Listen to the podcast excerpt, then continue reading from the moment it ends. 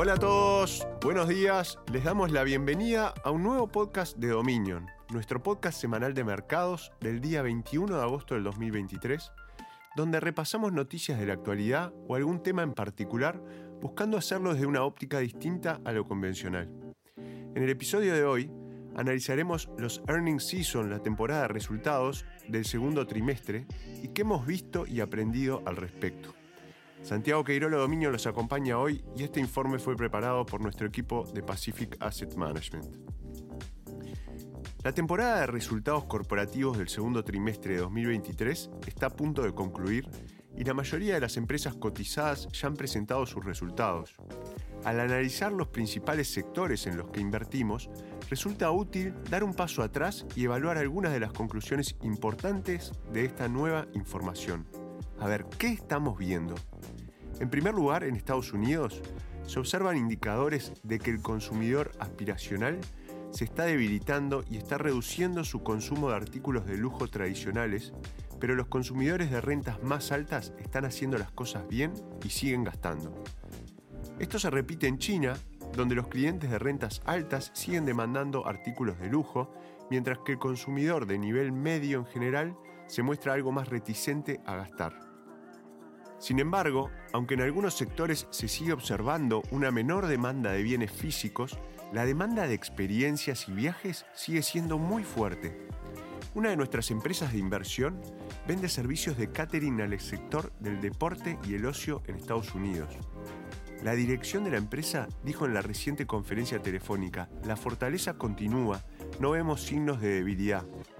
Esta opinión positiva es compartida por muchas otras empresas que seguimos. En todo el mundo los consumidores siguen queriendo gastar en experiencias y en viajes. En la publicidad digital, uno de los principales sectores en los que operamos en los Global Trends Funds, hemos visto resultados mejores de lo esperado, con las principales plataformas de publicidad digital registrando tasas aceleradas de crecimiento de la demanda. Esto es interesante, ya que indica que la economía subyacente sigue siendo relativamente sólida y no está experimentando un rápido declive que se asociaría con una recesión.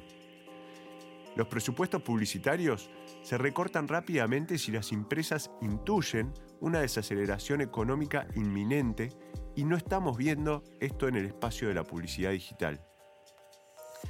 En cuanto al gasto comercial en IT, para servicios de computación en la nube, otro tema de inversión importante para nosotros, de nuevo estamos viendo resultados mucho mejores de lo esperado. El año pasado, cuando el pesimismo sobre las perspectivas económicas era generalizado, se esperaba que sectores como la computación en la nube sufrieran importantes desaceleraciones impulsadas por recortes en los presupuestos de IT comerciales. Esto no está ocurriendo, ya que todos los principales proveedores de servicios en la nube registraron un crecimiento de dos dígitos de sus ingresos en el trimestre finalizado en junio. El comercio electrónico minorista, el e-commerce a nivel retail, también está experimentando una recuperación de las tasas de crecimiento tras la ralentización del año pasado. El crecimiento del comercio electrónico en Estados Unidos se ralentizó el año pasado, ya que el gran auge del gasto en línea en bienes durante la pandemia se desplazó al gasto en servicios y experiencias tras los cierres. Este año se está recuperando el crecimiento en los volúmenes de comercio electrónico y esto de nuevo indica una economía subyacente que no se dirige ahora mismo hacia una recesión. Las empresas industriales y manufactureras están obteniendo resultados mucho más dispares dependiendo del sector. Algunas industrias, como la de los semiconductores, siguen experimentando una débil demanda ya que continúa la resaca post-pandémica.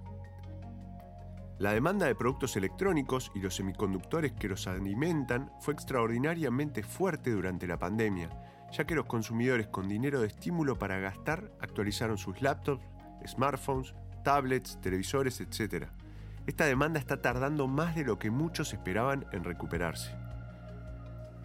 Sin embargo, en otros sectores industriales estamos viendo fuertes indicadores de crecimiento sostenido de la demanda, especialmente en los sectores que se benefician de un mayor apoyo fiscal, a saber, por ejemplo, la inversión en la mitigación del cambio climático, los bienes de capital energéticos, la deslocalización o casi deslocalización industrial y en las empresas de defensa occidentales. Se trata de grandes sectores y el apoyo fiscal de los gobiernos es considerable y es probable que continúe dada su importancia estratégica.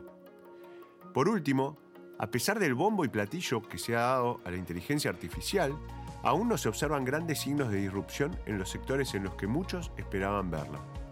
Los grandes modelos lingüísticos son sin duda un avance tecnológico muy interesante y esperamos que la inteligencia artificial sea una fuente importante de nuevos productos innovadores y de disrupción en el futuro.